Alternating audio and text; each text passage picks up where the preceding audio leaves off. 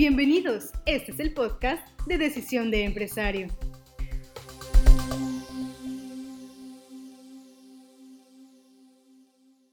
Bienvenidos de nuevo a este espacio de la revista Decisión de Empresario. Soy Sergio Ursúa. Hoy tengo el gusto de estar con la doctora Laura Díaz. Hoy vamos a platicar de la belleza, pero la belleza llevada a nivel profesional. La belleza puesta en ojos y en manos de quien sabe lo que es la belleza, de quien entiende lo que es la belleza y de quien nos puede ayudar a todos. Oye, Sergio, te vas a hacer una cirugía estética. No, bueno, en, alguna de esas me, me, doy en la mejoradita, pero bueno, no sé si ya me da el tiempo y la edad. Doctora, ¿cómo estás? Bien, estoy perfectamente bien. Déjame aclararte un poquito el primer punto. Este, yo me dedico totalmente a la medicina estética no quirúrgica. Entonces, bueno, el primer punto a aclarar es que no vamos a tocar bisturí en, en mi área. Y eso es muy importante porque se crean de repente ideas distorsionadas un poquito acerca de las diferentes áreas de la medicina estética. Entonces yo aclaro siempre como que a lo que me dedico, ¿no? El punto principal, que es la medicina estética sin bisturí o sin cirugía. Y eso es muy bueno porque de repente es a lo primero a lo que le tienen miedo las personas, ¿no? A me van a cortar, me van a hacer, me van a poner y sin embargo tú estás en la parte más eh, en la parte más integral de la estética que es no invasiva, que es de muy muy poca intervención, tengo entendido. Así es, el área de la medicina estética no hace procedimientos invasivos, no entramos a quirófano, no se utiliza bisturí, es totalmente procedimientos mínimamente invasivos que nos ayudan a mejorar, eh, claro, la belleza, eh, también la prevención y pues obviamente la corrección, ¿no? De los signos de la edad, etcétera, etcétera, defectos que la persona pueda tener visibles, pero que no sean necesarios llegar a, a, la cirugía. Ahorita, actualmente, pues esto ha venido a revolucionar muchísimo la medicina porque antes solamente existía la opción de cirugía y nada más, ¿no? Entonces, actualmente, esta área en la que yo me dedico y la que me desenvuelvo es 100% ambulatoria, ¿no? Los pacientes entran a consultorio, ven los cambios de forma inmediata, salen y pues obviamente ya ven un resultado al instante sin necesidad quizás de eh, una anestesia, un quirófano y los riesgos que conlleva pues obviamente una cirugía, ¿no? Doctora, a cualquier edad, en cualquier momento de la vida podemos visitarte y preguntarte qué puedo hacer, en qué puedo mejorar, cómo mejoro Sí, fíjate que la verdad es que antes, bueno, yo decía, voy a tener puros pacientes señoras, ¿no? Algo así, o tenía la idea de que los hombres no entraban en el rango de, la medicina estética, pero la verdad no, la verdad es que me lleva una gran sorpresa porque eh, Colima, yo pensaba, bueno, yo antes trabajaba en Guadalajara, que no estaba tan abierto a este tipo de, de procedimientos y sin embargo he tenido muchísima suerte, muchísima fortuna en encontrarme con pacientes tanto masculinos como pacientes muy jóvenes, como señoras, obviamente, como pacientes adolescentes, que bueno, obviamente eh, el rango de la edad es de 17, 18 años, que siempre, claro, les pido que vayan con su papá o mamá, ¿no? O sea, por, por, seguridad mía, obviamente, y seguridad de ellos, pero es una edad en la que, por ejemplo, la nariz, te lo pongo así como muy, muy claramente, que es el procedimiento que los adolescentes les gusta hacerse están en etapas que influyen mucho en su autoestima, en su seguridad eh, como pues como personas. Entonces un cambio de, por ejemplo, nariz que les trauma, que les hacen bullying en la escuela y lo tienen, pues les da muchísima seguridad e impacta muchísimo, por ejemplo, en, cómo se desenvuelven, ¿no? Socialmente o con sus amigos o en la familia. Entonces tengo pacientes desde que son adolescentes hasta que son de 60 años, ¿no? Entonces mi rango de, pacientes de edad eh, es muy grande, la verdad, y muy variado también.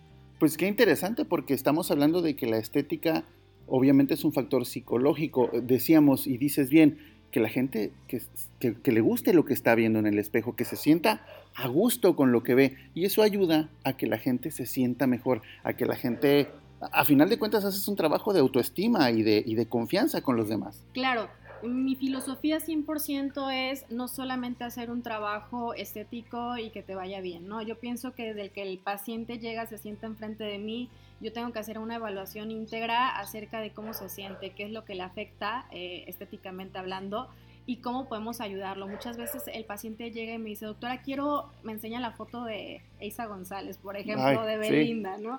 Quiero la nariz como ella, quiero los pómulos como ella. Entonces, bueno, el primero es aterrizar como la realidad, ¿no? De las cosas, de lo que podemos llegar a hacer y de lo que no podemos hacer. Yo pienso que el, el secreto de todo y o sea, lo que es básico es limitarnos o poner límites hasta dónde podemos llegar con los cambios estéticos no invasivos, ¿no? Y también ser muy sincero con el paciente de, ¿sabes? Te vas a ver así, podemos lograr esto, pero no podemos lograr aquello. Entonces, desde un principio manejar como un panorama real, uno, dos, o sea, obviamente darle seguridad al paciente que lo más importante es eh, cómo es él, cómo se siente él, lo que es. Yo siempre les pregunto a qué te dedicas, qué profesión tienes, porque de eso basa mucho en todo lo demás, ¿no? O sea, no basarse solamente en un cambio estético o que la mente siempre esté pensando qué más me voy a hacer o qué cambio voy a ser aceptada más por la sociedad si si me veo más guapa o si tengo una nariz perfecta o si mis labios están perfectos, ¿me entiendes? O si no tengo ninguna sola arruga. Entonces, eh, creo que mi trabajo en lo personal me encanta hacerlo como combinado, ¿no? Desde hacer como un análisis del paciente hasta pues ya hacer un análisis y una valoración de mi trabajo, qué voy a hacer. Porque, porque si hay pacientes, doctora, que quieren hacer y hacer y hacer y hacer y buscar hasta lograr ser el Ken de Barbie o, o, la Barbie perfecta, ahí también tú los detienes, ahí también tú dices, claro. ya no más. Sí, la verdad es que es muy usual, o es lo más usual, ¿no? Que llegan conmigo y se quieren hacer todo de, ya, doctor, hazme todo ya. Entonces yo les digo, bueno, hay casos, ¿no? Cada persona tiene una cara diferente, eh, una nariz diferente. Entonces de ahí nos basamos a qué cambios podemos hacer. Y también les digo, ¿sabes qué? No te puedo hacer esto. O sea, me ha tocado pacientes que literal les digo, no puedo. O sea, ¿por qué? Porque en ti no se va a ver un cambio, en ti no vamos a lograr como ese cambio que quieres. ¿Por qué? Porque no cuentas con los rasgos eh, que yo pueda trabajar o los mando con otro médico. Ahora sí que yo soy muy profesional en el sentido de lo que yo no puedo hacer, yo no lo hago, ¿sabes? O sea, lo dirijo con el especialista que debe de hacerlo, por ejemplo, con el cirujano plástico o con el otorrino o con la dermatóloga, o sea, entonces yo trabajo mucho en equipo, me gusta trabajar mucho en equipo y saber mis limitantes, ¿no? Hasta dónde yo puedo trabajar y hasta dónde, pues, ya no es mi área. Sí, hasta dónde, porque, porque si, si bien decías que no, no, no haces intervenciones, sí puedes sugerirlas, si llegas a sugerir ah, que el paciente se intervenga. Sí, sí, sí, por supuesto. Por ejemplo, eh, puedo sugerirle si, por ejemplo, tiene el tabique desviado y tiene un problema funcional a nivel nasal, no le propongo una rinomodelación, que es eh, un tratamiento que yo, yo hago muy frecuentemente para mejorar eh, la nariz. Y bueno, le digo, sabes que tu caso 100% es de un otorrino. Entonces, pues le recomiendo al mejor otorrino o obviamente al otorrino que yo le tenga más confianza, ¿no? Los, los rasgos de la, de la edad. A, a, cualquier, a cualquier edad nos puede afectar el vernos mal. O sea, has tenido pacientes jóvenes que te dicen, ya no quiero que se me vean aquí las marcas claro. de los ojos, ya, o sea, ¿a cualquier edad nos afecta? Claro, no, claro, claro. Yo, yo siempre les digo es vanidad, ¿no? Yo siempre comento este punto importante. Hay cosas que son necesarias, pero pues afortunadamente o desgraciadamente en mi área se maneja mucho la vanidad de la persona, ¿no? El, el no verte la, la el no verte el ceño fruncido, el simplemente hacer correcciones. Son correcciones leves, pero la verdad que son cambios muy naturales y estéticos que ayudan mucho al paciente, ayudan mucho al paciente porque el paciente se siente joven, el paciente se siente seguro de sí mismo, el paciente previene el envejecimiento. Entonces, yo pienso que como en todo en México no existe la cultura de prevención, ¿no? Entonces, o sea, yo lo estoy hablando en mi área, pero ¿Sí? obviamente eh, ya vamos al, al doctor cuando ya tenemos supermarcada la arruga o supermarcado aquello, ¿no? Entonces, eh, yo siempre les digo, la prevención es eh, también algo muy importante, eh, no dejar todo hasta que ya esté muy avanzado y ir poco a poco, ¿no? Porque esto es muy, muy importante, tanto prevenir como corregir. Son dos áreas que a mí me gusta siempre poner como en pauta, o sea, en claro, de que hay tratamientos eh, preventivos, tratamientos correctivos y hay ambos, ¿no? Que son preventivos y correctivos a la vez. Te escucho y, y yo creo que todos lo escuchamos parece que además haces asesoría de imagen, no solo, sí, es que no solo le dices al paciente, al él o la paciente, qué le va bien, qué le va mal, sino además incluso llegas a hacer un tratamiento psicológico con el paciente. Fíjate que justamente ayer, eh, qué chistoso, eh, una psicóloga que es mi amiga me recomendó una serie de cambio de piel en Netflix y la empecé a ver porque pues no la había visto, ¿no? Y me dice, tú eres como la güera. Y ya le digo, sí es cierto. Y me puse a verla y, me dio risa porque, porque sí, o sea, a mí me gusta mucho como abarcar todas las áreas, o sea, no, no salirme obviamente, como te digo, de, de mi área, pero sí me gusta conocer primero al paciente, qué cosas trae en la mente, porque a veces si te pones a platicar con ellos 10 minutos, o sea, 10 minutos, sabes qué traen, o sea, sabes qué rollo traen y sabes por qué se quieren hacer tal o cual cambio, ¿no? Entonces, no me gusta que el paciente llegue y vámonos, o sea, te hago esto, que te vaya bien, eh, adiós, bye, o sea, no. Me gusta como tener esa relación médico-paciente. Es muy complicado, sinceramente, porque te digo, la verdad es que mi celular nunca deja de sonar. Siempre me llegan mensajes en la noche, en la mañana, a todas horas, porque tengo mucha conexión con el paciente, ¿sabes? O sea, tengo mucha relación y el paciente se siente identificado y por lo tanto pues te gana su confianza y, está padre pues ese punto. Es que lo, lo, interesante, doctora, del trabajo que estás haciendo es que haces empatía con el paciente, cosa que no se logra en todas las especialidades. Bueno, lo tuyo es estético y es maravilloso, pero te conectas con el paciente. Pareciera como que, como que el, el, servicio que le das al paciente es integral, porque de repente va a llegar la señora y dice, es que mi marido me dijo que, que, los ojos, es que mi hija me dijo, mamá, estás gorda. Y tú dices, a ver señora, mire, pasa esto, vamos a hacer esto. O sea, no solo es el padecimiento, sino vas más allá con la persona.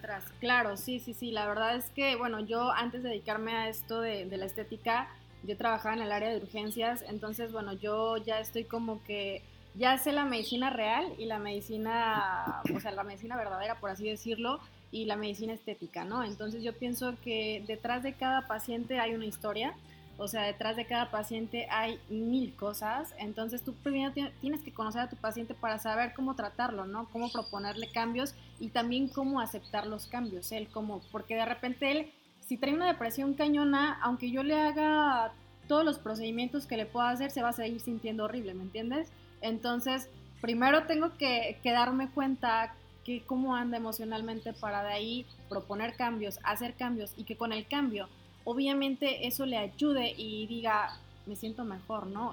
que influya tanto físicamente, estéticamente como interiormente en su seguridad, en su autoestima, en todo eso.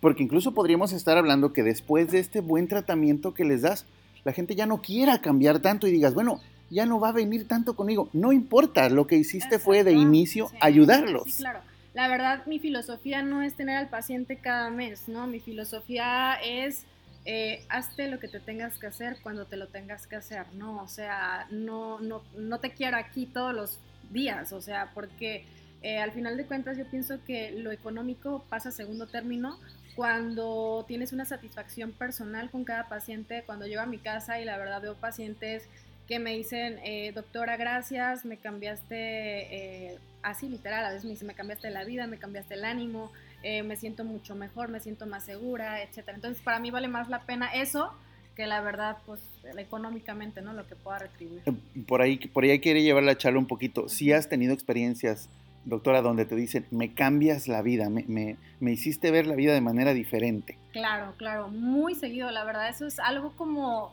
tan, tan seguido en mi trabajo que te juro que me pasa muy seguido. Este, desde el me cambiaste la perspectiva, me cambiaste la vida, me cambiaste la forma de, ver las cosas, o sea, me cambiaste la seguridad, me cambiaste eh, el cómo me veo, pero el cómo me veo desde adentro, ¿sabes? No cómo me veo desde afuera. Entonces, para mí esa es la mejor paga y es como mi mayor satisfacción. Y yo siempre he tenido eso, ¿no? Desde que estudiaba yo me acuerdo que siempre decía, eh, uno de los grandes defectos que yo pienso que tiene la medicina en general es que al paciente se le ve como paciente, ¿no? Nada más. O sea, no, como persona. Exactamente, no como persona. Entonces, yo siempre he pensado que los pacientes son personas, son seres humanos, igual que todos nosotros. Todos tenemos problemas todos los días, o sea, todos los días nos levantamos y, y pues quién sabe, ¿no? Qué rollos traigamos en la, en la mente. Entonces, primero hay que ver al paciente como persona, como ser humano y después entonces sí ya como, como lo que es, ¿no? Como nuestro trabajo. Y, has sabido tomar lo mejor de todo, porque hiciste ballet clásico. Si en algún lugar se sabe de estética y de belleza, es en ballet clásico. Luego medicina, luego urgencias y complementas todo y le ayudas a la gente a que se vea mejor. Doctora, hombres y mujeres, más mujeres definitivamente que Sí, hombres, claro, claro, claro. y también hay hombres. Ah, sí, por supuesto. Sí tengo mucho porcentaje en mujer, la verdad es que gana, pero increíblemente tengo muchos pacientes hombres, sin duda alguna. O sea, tengo muchos pacientes hombres. Me encanta tener pacientes hombres porque me encanta que los roles ya no son iguales, ¿sabes? O sea, era mucho antes el, el hombre no se hace nada porque pues el machismo, las ideas, etcétera. Y me encanta que ahora los hombres, porque no son gays todos los hombres, o sea, debo de aclarar. Es que caemos en el estereotipo, Ajá. y eso te iba a decir. eh, por ahí déjame aumentar un poquito la pregunta. El estereotipo es, nosotros sabemos, y lo digo con mucho respeto y con mucho cariño, eh, la- las mujeres van por la marca de los ojos, por el ceño fruncido, por la arruga. Eh, platícanos el secreto. ¿Los hombres a qué van? ¿Qué se hacen los hombres? ¿No? ¿Qué, cuando vamos, ¿qué nos hacemos? Mira, los hombres se pueden hacer muchas cosas, desde Botox, por ejemplo, para no verse tan arrugados, desde algún relleno facial para mejorar, por ejemplo, la nariz también. Eh, realmente los hombres son tratamientos más de control de peso, este, todo eso, ¿no? Entonces, sí son tratamientos menos invasivos que las mujeres, o sea, menos, de, menos cambio, por así decirlo, pero bueno, te, puedo decir que tengo de todo, ¿eh? O sea, desde el que se quiere cambiar como una ruita hasta que se quiere cambiar. El que me dice, doctora, dígame qué me tengo que hacer y eso me hago. Entonces, ¿qué te digo, no? O sea, los hombres son igual que las mujeres. Porque decías, ha cambiado el, el rol, ha, han cambiado, ha cambiado el cómo se ven. Sí, sí, sí, por supuesto. Nos vemos más al espejo. Qué bueno, porque de repente es importante verte, verte al espejo. Pues, doctora, muchísimas gracias por la oportunidad de esta charla. Vayan, eh, eh, pregúntenle qué puedo hacer, qué voy a hacer, en qué puedo hacer, en qué me puedes ayudar. La doctora Laura, con todo este bagaje de conocimiento previo que tiene, les va a poder decir eh, cómo se van a ver más bonitos, más, más guapos, este, cómo se van a gustar más al espejo, que al final de cuentas es tu filosofía, que la gente le guste lo que ve. Nos escuchamos en el siguiente podcast. Doctora, muchas gracias. De nada. Hasta luego.